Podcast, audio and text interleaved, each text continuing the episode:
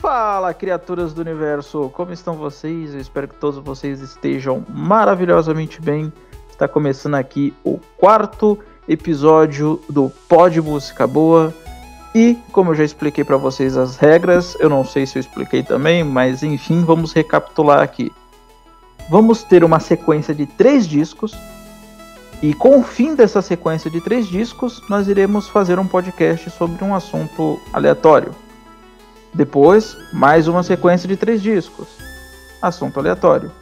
Já foi a sequência, a primeira sequência de três discos, né, que foi o do George Ben, o Tábua de Esmeralda, depois foi o What's Going On do Marvin Gaye.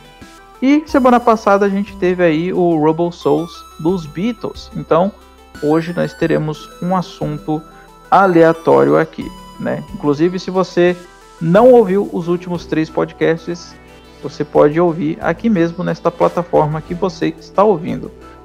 Estou novamente aqui com a presença dos meus sócios, né? O menino Luan. Como é que você está, Luan? Eu tô ótimo. E você, como vai? Ah, cara, eu estou top, top, top.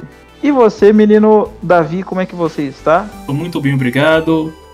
Se melhorar, estraga. E é isso.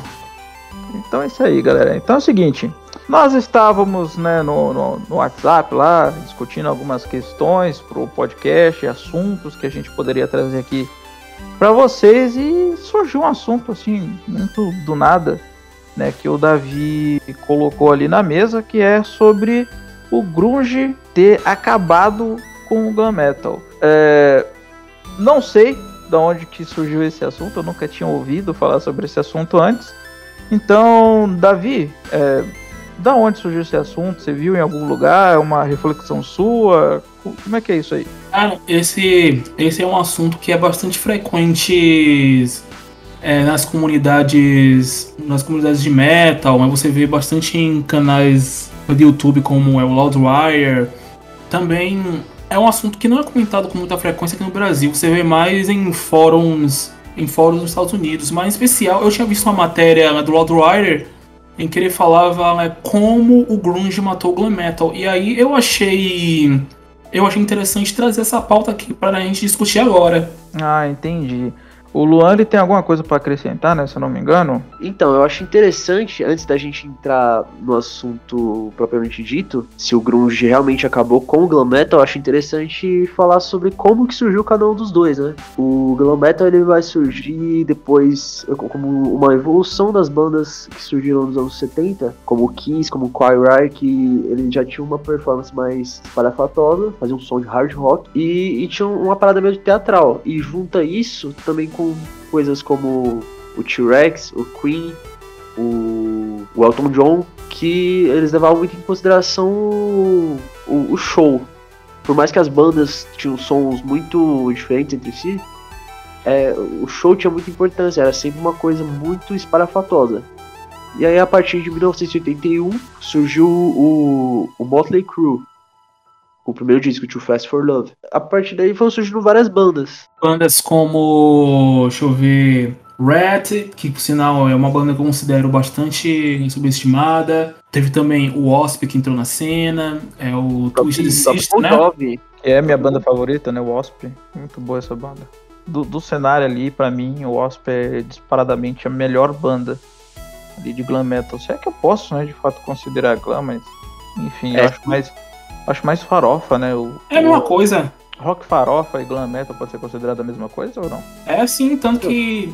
Tanto que, no Brasil, tanto que no Brasil o vulgo é metal farofa, cara. Ah, então, é. Da, do cenário, então, o Wasp é disparadamente minha banda favorita, cara. Na verdade, é um gênero que tem vários nomes, né? Tem gente que chama de hair metal, né? Tipo, metal de cabelo. E também chamam, é. de pop, também chamam de pop metal, né? Não, pop metal já não faz muito sentido. Agora, hair, cab é, hair é, cabelo. hair metal é, faz muito mais sentido, né? Focava muito naquela coisa. Era laque no cabelo, aquela coisa meio super saiyajin, coisa. Exatamente, coisa que o Poison também levava isso muito à risca. Já tinha umas bandas que não levavam isso tão à risca, né? Mas o Poison, o, o Vini Vista Invasion, eles também levavam muito a risco esse lance de hair metal, sabe? Era, era aquelas perucas extremamente exageradas, sabe? Era a onda do momento, né? Se você levar em consideração que o o, o thrash metal ainda não existia com tanta força, o, as únicas coisas de metal fora, fora o hair metal, tinha o Judas Priest e o, o Black Sabbath, né, que faziam realmente um som mais sombrio. E Exatamente. Enquanto, enquanto isso, é, depois de um tempo surgiu o grunge, que ele vai surgir em uma outra parte dos Estados Unidos. Ele vai surgir ali em Washington, especialmente em Seattle, e aí ele vai trazer um som bem mais sombrio, visto que do estilo de vida é, rock and roll all night, né? do Kiss, o, o Grunge ele fala de temas mais pesados. E apesar das bandas também não terem muita coisa a ver, a gente pode até discutir isso depois, todas elas tinham, trabalhavam em cima de temas sérios e até depressivos. Sim, certamente. Principalmente o Nirvana, né? Que focava muito nessa coisa mais pra baixo, mais down. Alice in Chains, então, que diga. Alice in Chains também. Desculpa, a gente ah. falou mesmo é, a gente, a gente, fala, a gente fala uma coisa, né? Mas é, mas é isso, né? Como você tinha dito, é, o glam metal, ele, ele era o hedonismo né, musicado, sabe? Era, era o hedonismo vindo para a cultura pop, porque tinha muito aquele lance né, do sexo, drogas e rock and roll à vontade. Essencialmente é o sexo, né? Exato, e o, o, grunge é praticamente uma coisa oposta. Apesar do, dos dois estarem no, no mesmo gênero, né? Os dois são rock, sim, sim. Diferentes. E aí, com o surgimento do, do grunge, que o grunge vai surgir com força mesmo, a partir de 1990, 91, quando o Nirvana lança o Nevermind, o Pearl Jam lança o Ten, o o Alice in Chains lançou o primeiro disco também, eu esqueci o nome, acho que é Alice in Chains mesmo. Não, é Facelift. Na verdade, esse foi em 90, mas já foi o primeiro. Já foi o primeiro da cena mesmo. Depois que veio é, o Nevermind, etc. Apesar de que o Nirvana ele já vinha. Ele já vinha do álbum Bleach, que também saiu em 90. Ou, na verdade saiu em 89. Mas é realmente o boom do Grunge foi Nevermind, cara. E que até hoje reverbera e muito. Sim, o, o boom do, do Grunge como gênero foi no ano de 90 e 91. E aí, em todos os documentários ou entrevistas da época, é, fica uma certa impressão de que surgiu o grunge e a partir do momento quem escutava glam metal deixou de lado aquilo e passou a escutar grunge. É uma coisa que eu, eu não acredito muito. O que, que vocês acham disso? Eu também acho que não, cara. Eu acredito que, né, que o pessoal, é, no, no caso dos Glamours, eles, eles foram fiéis até onde deram, né? Mas é o grunge ele criou, ele criou um novo público. Eu não acredito que é, parte né, do público né, do Glenn ficou cativado a se render ao grunge. Eu acredito que muitos dos glamorous eles tiveram uma certa resistência, sabe? Mas o grunge ele com certeza criou um novo grupo. E você, Vitor, o que, que, você acha disso? Cara, uh, eu não acho que um estilo ele apaga o outro, sabe? Até porque na música em geral, tem como se fosse um, um prazo de validade, sabe? Que vai de 5 a pelo menos 10 anos de, de auge. Esses estilos musicais que sempre surgia, né, desde a criação da música até os tempos de hoje, eles sempre tiveram um prazo de validade. Então eu não, não acredito que o grunge ele tenha acabado ali com a popularidade do, do glam metal, porque o ser humano é isso, o ser humano ele é movido à moda, ele quer ele quer se incluir no, no, no, meio ali de pessoas que estão ouvindo aquelas coisas. Isso é uma coisa que a gente pode ver até hoje, né? Acontece no sertanejo, acontece no funk, acontece no pop, o trap atualmente. Há cinco anos atrás a gente não sabia o que era trap. Hoje a gente vê um, um grupo de pessoas aí que escuta trap. É, K-pop também é uma coisa que eu não via há 10 anos atrás. Em 2010 eu não sabia o que era isso. Em 2015 eu não sabia o que era isso. É uma coisa que tá ficando comum hoje em dia. Então é natural isso. Eu não acho que uma coisa paga a outra. Né? A gente pode pegar exemplos mais no passado, né? Na década de 60 tinha o rockabilly, né? Tinha ali os Beatles surgindo, é, várias bandas ali do, do mesmo padrão do Beatles surgindo, tinha também os Rolling Stones, é, The Who, né? Nos anos 70 tava aquela coisa mais hip, mais progressivo. É, 75 começou a surgir bastante banda de hard rock, né? Em 80 começou a vir mais metal, derivados do metal. Também teve ali o pessoal do, do gótico. Uh, os punks, como já dito aqui. Então, sempre esses gêneros têm, vocês podem notar, é questão de história, eles têm prazo de validade de 5 a 10 anos. Então, eu acho que é comum, né? O, o, o glam metal ele teve ali a sua fase, aí chegou os anos 90, veio o grunge, porra, bandas de grunge estão ficando famosas, nossa, eu vou, eu vou pra essa tribo aqui agora. Mas enfim, e são vários gêneros, cara, que eles existem ao mesmo tempo. Então, o que eu quero dizer com isso? Eu vou usar exemplo de cinco discos de 1991 que não tem nada a ver um com o outro. Então, por exemplo, em 1991 teve o Nevermind do Nirvana, teve o Out of Time do R.E.M., teve o Blood Sugar Sex Magic do Red Hot Chili Peppers, teve o Use Your Illusion do Guns N' Roses e teve o Metallica Black Album.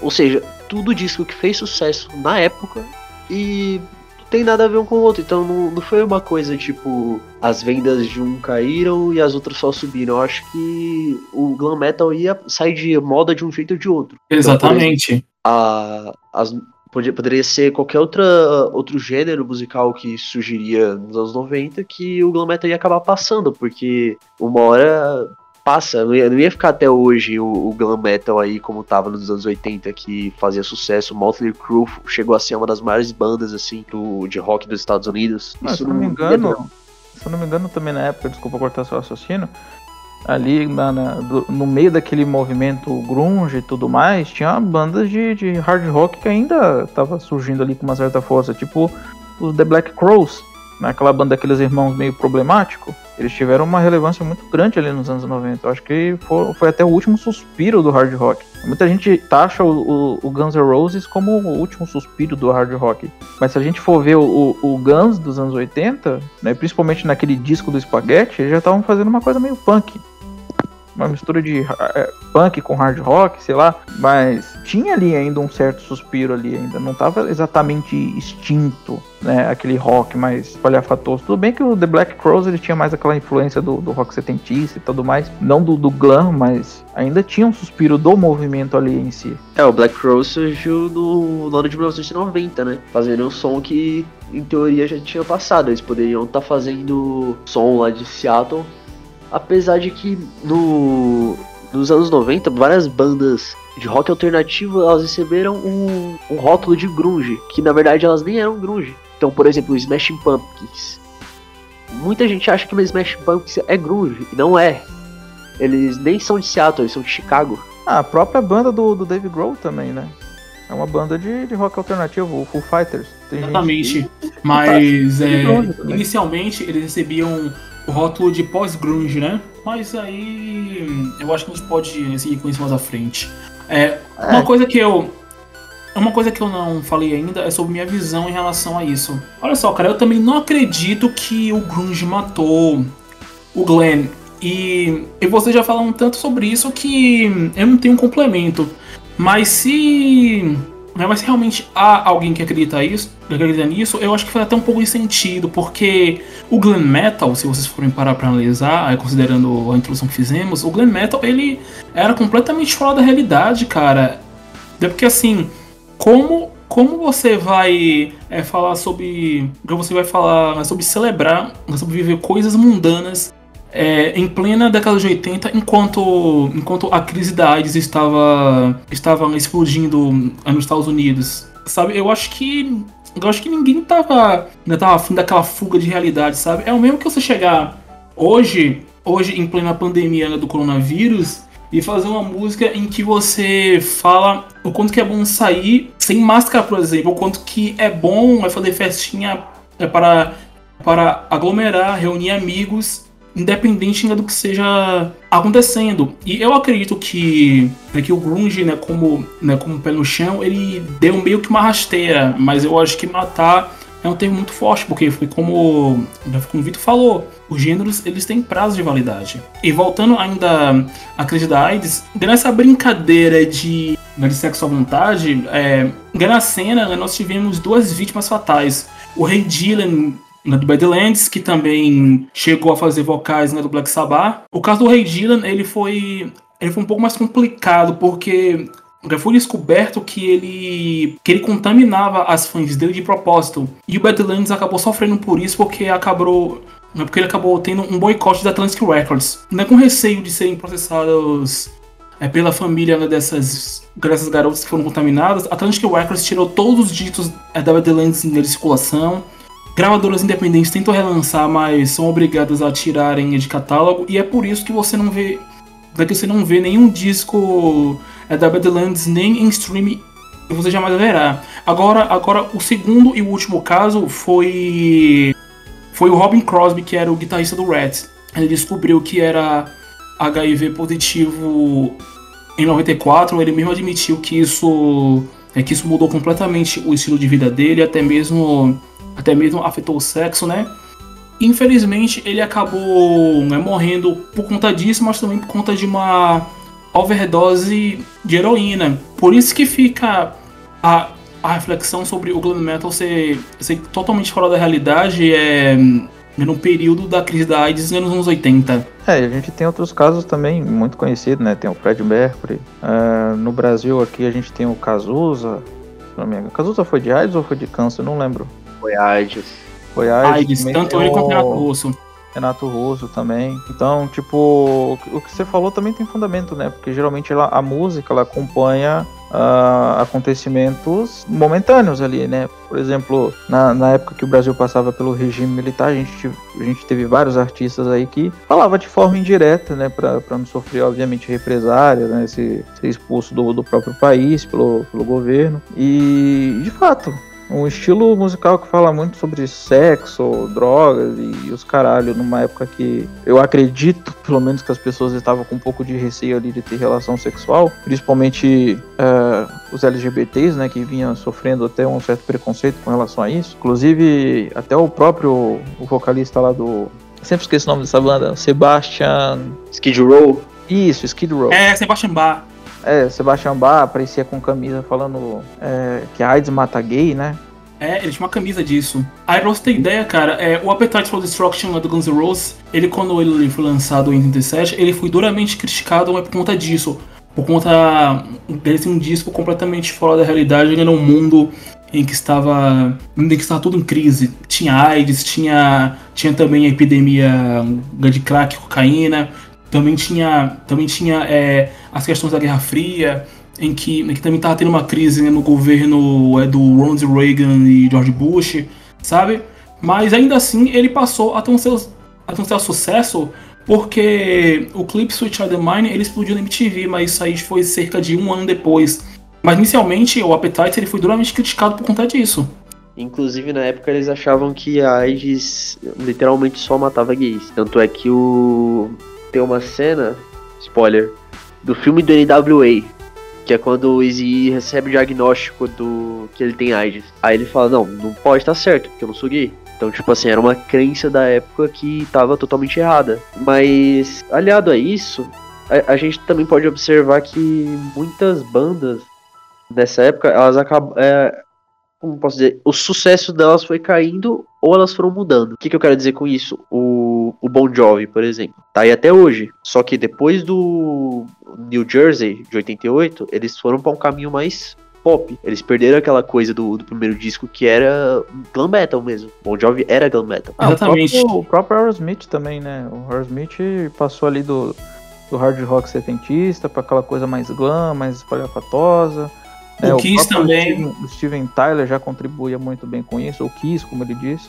Você pega o, o, Aerosmith nos anos 90 ali, tem dois ou três CDs, se eu não me engano, que é inteiramente pop.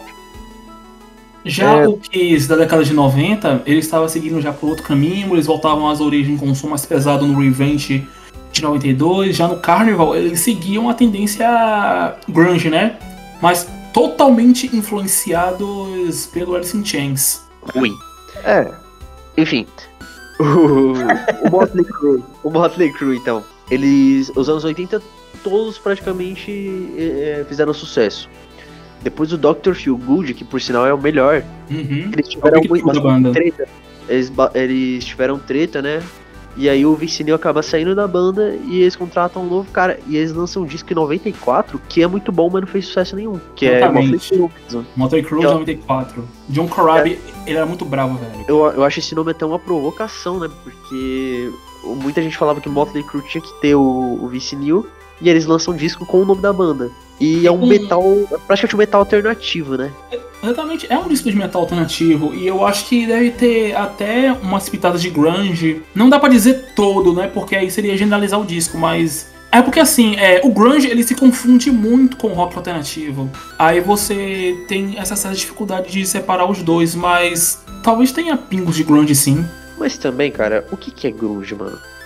Porque eu penso o seguinte: as quatro bandas principais do, do Grunge são Alice in Chains, Nirvana, é, Pearl Jam e Soundgarden. Eu gosto das quatro. Só que as quatro não tem nada a ver uma com a outra, então eu vou pegar duas delas só pra usar de exemplo. O Nirvana. O Nirvana traz aquela coisa punk, tanto é que o, o Kurt Cobain meio que tinha um orgulho de dizer que ele não sabia tocar. Ele falava que teoria musical não valia de nada e as músicas eram bem punk, assim, três acordes. Já o Alice in Chains, ele tem total influência do Black Sabbath, mano os riffs são muito Tony Iommi. Sim, sim, com certeza. Agora, agora é outra coisa também. Então, agora, pode falar. Gravando um pouco com Adolescent Chains, sabia que eles tinham uma banda de glam metal que também se chamava Alice and Chains? Não in, é End Chains. Tô ligado. Eu não sabia disso, eu só fui descobrir isso anos depois, mas acho. Eu não sei se tem demos dessa época e tal, mas. Cara, é, Cara, é para você ver a ironia do destino, né? Que o Alice in Chains começou completamente Glenn, e depois eles transicionaram para o Grunge, né? Foda isso. É, é... Pode falar, Luan. Cara, eu, eu não acredito que essa galera de Seattle, do, do Grunge, eles chegaram para poder acabar, tipo, não propositalmente, pelo menos. Então, por exemplo, não eram os caras que odiavam glam metal. É, eram os caras que gostavam de glam metal, só que eles faziam uma coisa diferente. É que existem músicos e músico. Por exemplo, se a gente pegar os Sex Pistols, né, indo pro, pro punk, se a gente pegar o Sex Pistols, a gente vê que os caras odiavam progressivo, eles usavam camisa. Ah, eu odeio Pink Floyd, por mais que Pink Floyd não seja progressivo, mas eles odiavam aquela ideia de, de um disco longo, com músicas longas, e instrumentais com, com, de bateria extremamente longos, os shows com aquele solo de bateria, solo de baixo, você falava, mano, pra que essa porra? Não é mais fácil fazer um CD inteiramente com várias músicas aí curtas, né? Então. Na, na verdade, cara, sobre essa questão deles odiarem progressivo, na verdade, o Johnny Rotten ele não odiava, entendeu? Ele não, tava o próprio provocando. Ramones também. O, cara, o Joe Ramones, ele respeita pra caralho a música, velho. Você pode ver que o cara ele era fã de, de bandas de hard rock, ele era fã de, de, Beatles, ele era fã de um monte de coisa que tinha vindo antes do punk. Então, o Alice in Chains ser totalmente diferente assim do Nirvana, mesmo os dois sendo grunges, é uma coisa totalmente normal. Eu acho que grunge é mais um, um estilo do que um, uma música. Vamos agora, dizer assim. agora, agora, né, vocês querem saber realmente quem matou o glam metal? Ah, cara, eu acho que foi o Twister System, mano. Depois que ah, eu, eu o Snyder acho... falou que ele era conservador, não, acabou, morreu. Não, eu acho que o Glam Metal, o Glam Metal morreu porque não tinha laque suficiente. O laque acabou e. é, é basicamente isso. Totalmente fora de moda. Ui. Mas eu acho o seguinte, velho. Eu acho que na verdade quem matou o glam metal foi a indústria fonográfica, foram as gravadoras e a MTV. Porque. É o que assim a indústria fonográfica ela vai naquilo que, que é rentável. E quando é o clan metal deixou de ser rentável, os caras eles largaram a banda à própria sorte. Eles deixavam lá até que o contrato expirasse. Eles não renovavam a menos que a banda mudasse o estilo, mas eles não promoviam tanto como eles faziam na década de 80. Então foram esses três fatores que mataram o glam metal. Eu acho que os próprios caras é, por eles não se reinventarem, eles acabaram eles próprios se matando, tá ligado?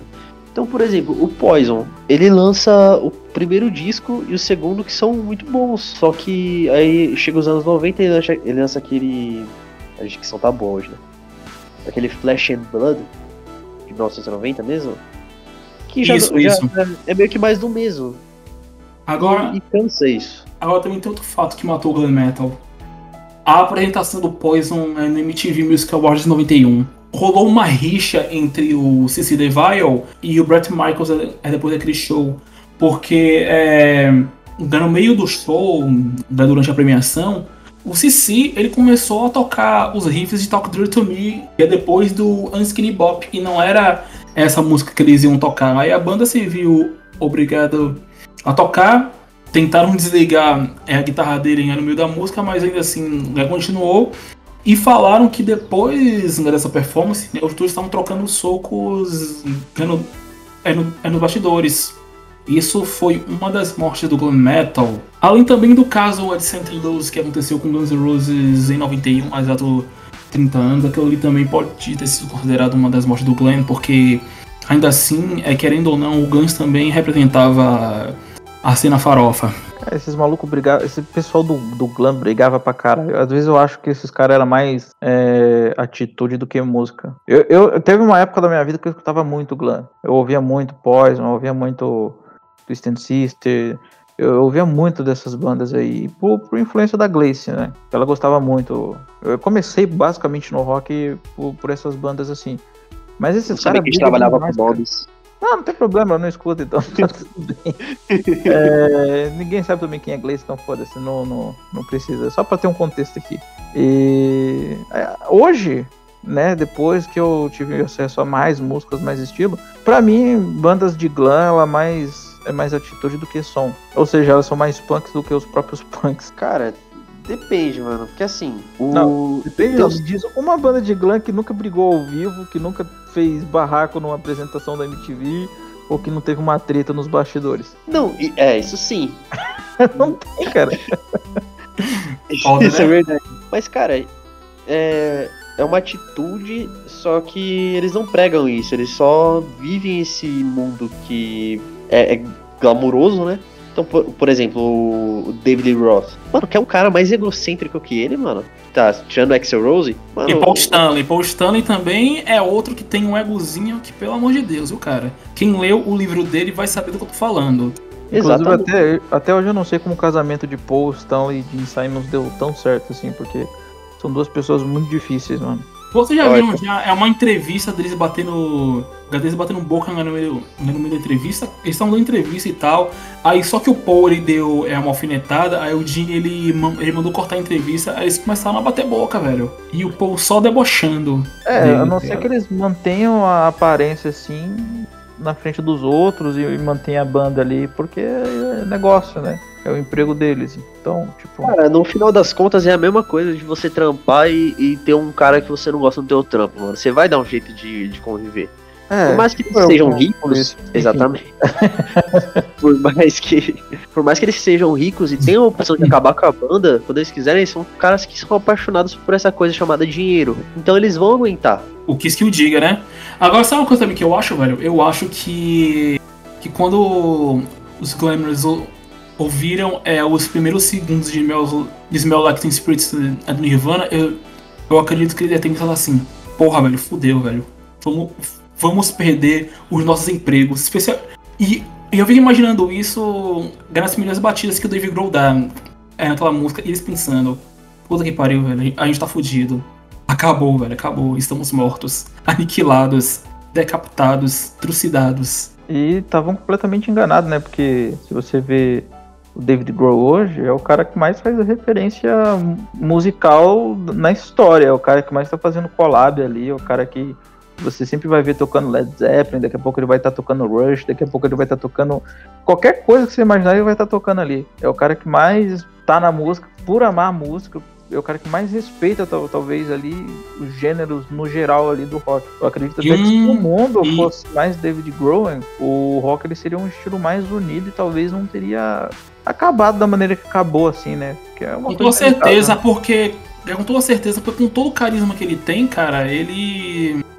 Ele conseguiu se consagrar como um dos grandes showmans dessa geração. Cara, eu respeito muito Dave Grohl, cara. E, e nem sou muito fã de Foo Fighters, mas o que ele faz fora do Foo Fighters, mano, tipo assim, já começa no Nirvana, mano. O próprio Nirvana ele era um baterista monstro. E, e aí ele faz um super grupo com um cara do Queens of the Stone Age e o John Paul Jones do Led Zeppelin. E eles fazem um disco muito foda, mano. Puta, eu fiquei de ouvir esse disco até hoje, eu não ouvi, velho. Puta, mano, agora que você me lembrou dessa fita. Você gosta, você gosta de Queens of the Stone Age? Pra caralho. Então você vai gostar desse disco, certeza. É nesse naipe mesmo? Mano? Cara, é tão bom quanto. Tanto é que o melhor disco do Queens of the Stone Age é o que o Dave Grohl toca a bateria, pelo menos na minha opinião. Sim, sim, é. Eu até esqueci o nome do disco, mas. Songs of the Death.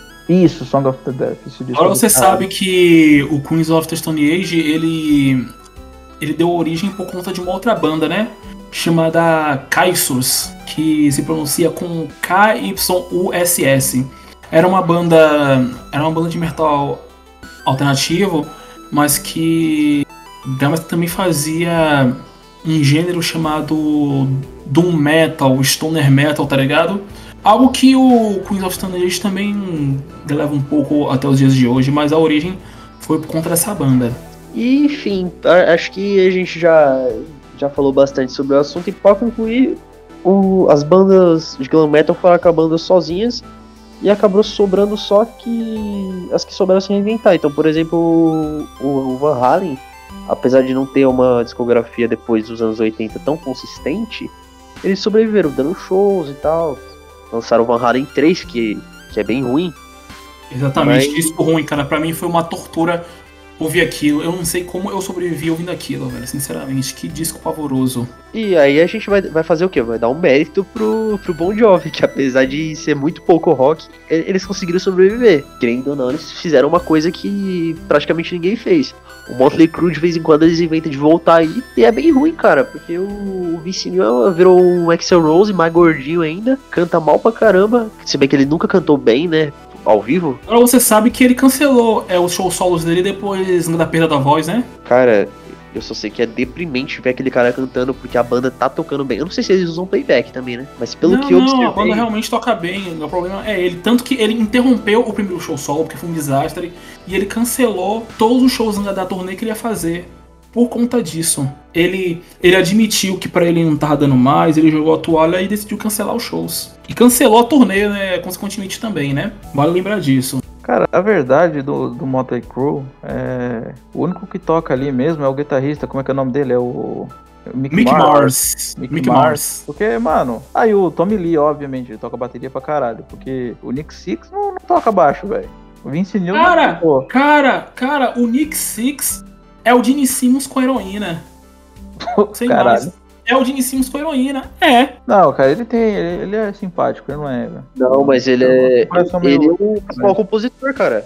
Ele é o principal compositor. Da É, maioria das dele, porque pra, pra tocar, ele não toca baixo ali. Ele balança Sim, a corda, é diferente. Porque a música mesmo vem do Tommy Lee e do Mick Mars. Que já tinha experiência já Exatamente. com, com uma outra banda também antiga pra caralho que não deu certo. Pra você ter ideia, é, dos primeiros anos de vida dele, é o. É o Nick, ele roubou uma guitarra achando que era um baixo. E ele tentou fazer uma gambiarra ali, dizendo que simulava um baixo com a guitarra, só que os caras da banda não aceitaram e fizeram é, com que ele realmente comprasse um baixo. Cara, o, o Mick, ele. O, o Nick, né, no caso, ele tinha um futuro muito grande no punk. Só isso que eu tenho pra dizer. Tinha mesmo. Se de vistas que o diga bem. também, né? Ainda bem que ele não, não foi pra, pra esse lado, né, mano? Porque ele ia acabar igual o Sid Vicious e, sinceramente, acho que 21. Se eu não me engano, ele é Nick fã, né? É o- o Nick Six ele é o coração do Motley Crue, cara. Acho que. Se bem que os, os quatro são igualmente importantes, mas. Eles são igualmente importantes sem ser importantes. Isso que é da hora. Agora, assim, agora, agora uma coisa, é, o, o Nick e o Mick Mars, eles foram os únicos que tocaram em toda a discografia do Motley Crue. Tommy Lee não tocou, o Vince também não tocou, tá ligado? Os dois, pra mim, o para mim o para mim o motocondutor são os dois, tanto o Mick quanto o Nick. É, Nick. o que é foda, né? Porque o Nick não sabe tocar. E mesmo assim ele teve que carregar a banda. Antes da gente encerrar, vamos. Vocês querem fazer alguma indicação, alguma, alguma indicação de discos, né, de glam e grunge ou pra vocês tá bom assim? Eu acho que a gente acabou falando um pouquinho mais de, de glam do que de, de grunge. Mas eu acho uma boa a gente indicar, tipo, três de cada. Menos o Victor, que não ouve grunge. Então, Cara, eu não, não curto grunge nem fudendo, cara. Então vamos fazer assim, pra gente ter um balanço, a gente, a gente, a gente indica é, duas de grunge, uma de hard e o Vitor e o Vitor indica três de hard. Eu vou indicar um único disco apenas. Ah, tá bom, você que sabe, cara. Do, do Wasp. Eu gosto muito daquele disco conceitual deles. É o The Crimson, mano. Aquele que. The Crimson Não. Idol. É o The Isso, Crimson The Idol. Crimson Idol. Que o Bob ele Kulick toca guitarra? Isso, eu acho que ele é de 1992. Sim, sim, aí já É, é. já... é um disco que, porra, na época que o grunge tá crescendo, lançar um bagulho conceitual Pra mim é, é, é do caralho, velho. É, é muito foda esse disco. Eu recomendo. Quem não conhece esse disco tá perdendo um disco muito foda. Fez o que um Idol. tentou fazer e não conseguiu. Oi? Fez o que o Kiss tentou fazer e não conseguiu. Exatamente. Ah, aí estamos sendo injusto, né? Porque aquele. O único disco conceitual do Kiss É que ruim. é o. Não, não, cara, não, cara, eu vou. Eu vou passar pano porque aquilo ali foi. Aquilo ali foi uma cagada da, é da gravadora, mas The Elder é. Como diz conceitual, ele faz. Não, não, não, não. Você tá falando que The Elder é ruim? Ah, cara, tipo. O Music from the Elder cá, é ruim? Você ouviu a versão remasterizada ou ouviu aquela versão bagunçada de 81? Ouvi as duas. É, tá- tá certo, tá certo. é, tá certo. Não dá. Quando a gente, fizer um é- episódio, vai dar polêmica, hein? Eu falo, não, eu falo assim pra encher o saco, mas é bom falar minha opinião sincera. Eu realmente não acho um disco bom, só que tem algumas músicas que se salvam. Então, tipo assim, não é um disco desastre. O World outro. Without Heroes. Essa é boa, por exemplo. Eu acho Eu- o solo de A Just a Boy muito bom. Não, é, essa é outra música. Deveria ser mais longo. Boy. Deveria ser mais longo, tá ligado? O Just a Boy é música, mas para ser longa, cara. Não era pra ter uma música de só dois minutinhos, entendeu? Todo mundo fala que esse disco é progressivo, mas ele não é progressivo. Não tem nenhum pingo de síncope ali. Mas, mas eu acho que seja, entendeu? Mais é art rock. rock- Mais art rock. Art rock. Art É. rock pra prog. É, pode ser, mas progressivo, progressivo. Leve, consigo- leve, leve, leve. Mas então, né? Bora pra, bora pra indicações. Eu vou indicar um de glam e um de. e um, e um de grunge. É, o primeiro de glam que eu vou indicar é o primeiro disco do Red, que é sensacional, velho. O Out in the Cellar. Quem não ouviu esse disco de estreia, quem não ouviu esse disco de estreia tá perdendo um rolê do caralho, velho.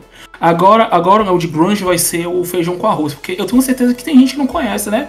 Mas eu vou ficar com Nevermind, porque o Nevermind ele continua reverberando muito. É um disco que não envelhece, apesar de estar completando 30 anos em setembro. Aí, aí eu fico com o Red Out in the Cellar e Nevermind do Nirvana. Essas são as minhas indicações. Tua. Excelente. Eu vou indicar o Dirt do Alice in Chains, que é um descasso, mano. Esse é top- Porra. o di- melhor disco do Guru. Acho que até o Isso. Victor ia gostar se ele parasse de ouvir farofa. Ouvisse. Faz tanto Com tempo, toda certeza. cara, faz tanto tempo que eu não escuto esses rock farofa, velho, que é até injustiça você me caluniar dessa maneira. Quem Tá ouve mais sou eu.